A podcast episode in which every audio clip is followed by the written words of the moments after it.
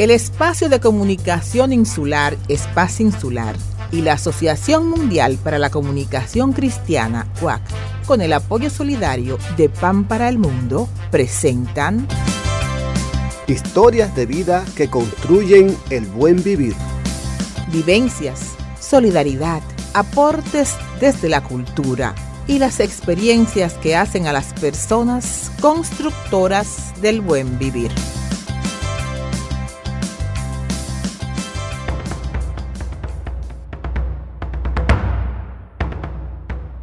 Esther Wong Alcántara, una vida bicultural.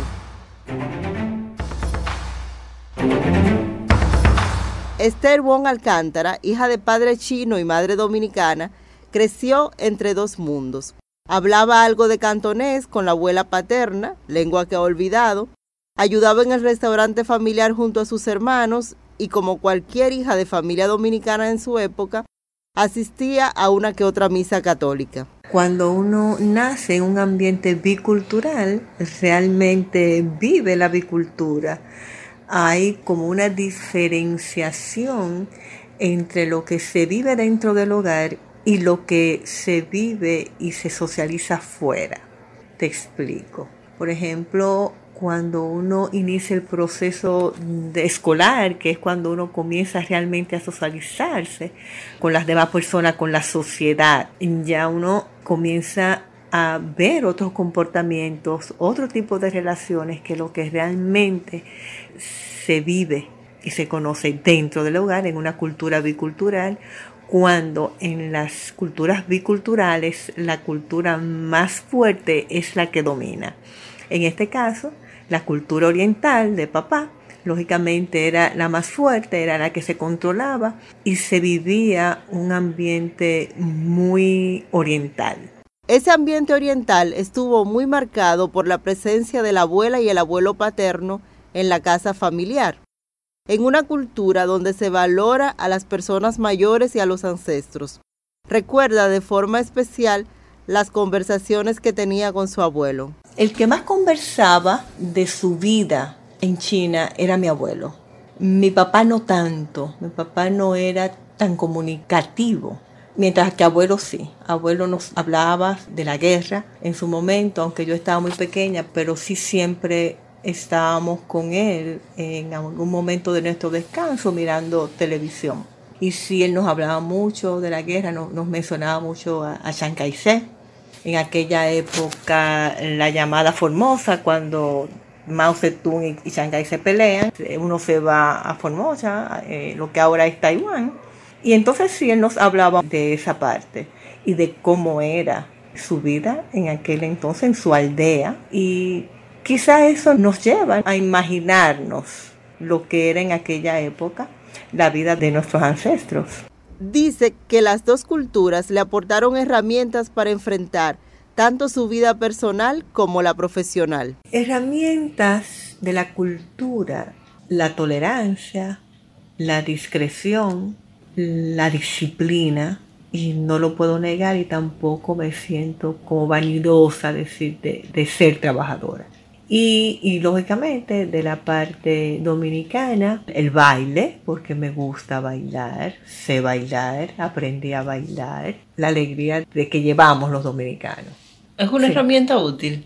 Sí, me parece que sí, que es una herramienta útil porque cuando se expresa la alegría, eh, creo que hay una, una manera de, de poder acercarse a los demás y de poder hacer que las relaciones sean mucho más cercanas y agradables. También aprendió a respetar y convivir con creencias religiosas tan distintas como las tradiciones espirituales chinas y la fe católica. Su madre respetó la espiritualidad china y su padre la fe católica. No había una relación dominante en ninguna de las dos. ¿Por qué? Porque de igual manera cuando nosotros teníamos que hacer las celebraciones que se hacen, la vivíamos y la disfrutábamos de igual manera. Y nosotros de igual manera cuando había que ir a la iglesia, igual papá y abuelo iban a la iglesia con nosotros. La vivencia de la biculturalidad influyó además en el rumbo de su carrera Estudió psicología y se graduó con una tesis sobre satisfacción marital en parejas dominico-chinas.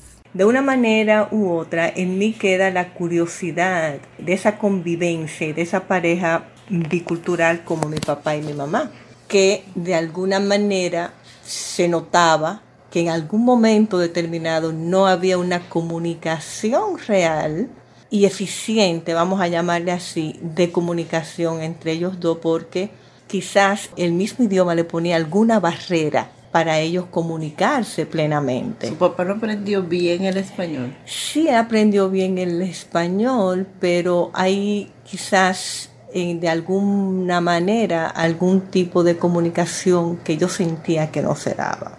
Con lo cual, una vez yo me, me, hice psicóloga, mi tesis entonces la hice de parejas biculturales, la satisfacción marital de parejas biculturales dominico-china.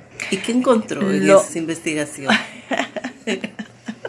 Fíjate lo que encontré, que en parejas biculturales, la escala que yo me di, porque era un cuestionario bastante amplio, porque era el cuestionario de Snyder, me fue muy difícil, de verdad, que las parejas dominico-china pudiera yo llegar a ellos y que me respondieran el cuestionario. La muestra fue pequeña, tuve que realmente hablar bastante para que me pudieran apoyar en eso. Y la escala, fueron dos o tres escalas que yo pude tomar para eso. ¿Qué encontré? Que la satisfacción eh, no importa la biculturalidad. Si hay entendimiento y hay química, eh, puede haber muy buena relación y muy buena satisfacción marital. Cuando hablo de satisfacción marital, no hablo de sexo, hablo de una satisfacción marital integral llámese convivencia, llámese relaciones con los hijos, llámese relaciones entre la misma pareja, llámese relaciones con las familias. Eso es una satisfacción marital completa, integral, no solamente sexual. Esther Wong Alcántara sigue honrando a sus ancestros chinos desde su amistad con otros descendientes de inmigrantes.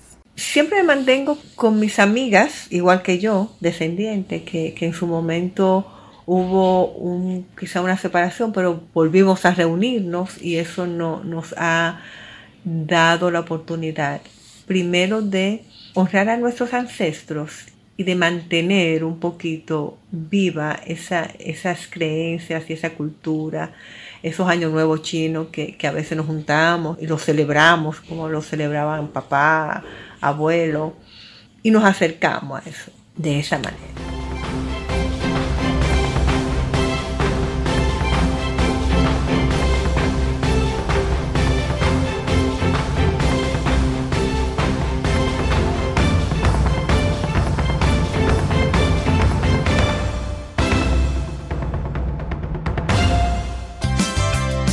El Espacio de Comunicación Insular, Espacio Insular, y la Asociación Mundial para la Comunicación Cristiana, OAC, con el apoyo solidario de Pan para el Mundo, presentaron Historias de vida que construyen el buen vivir.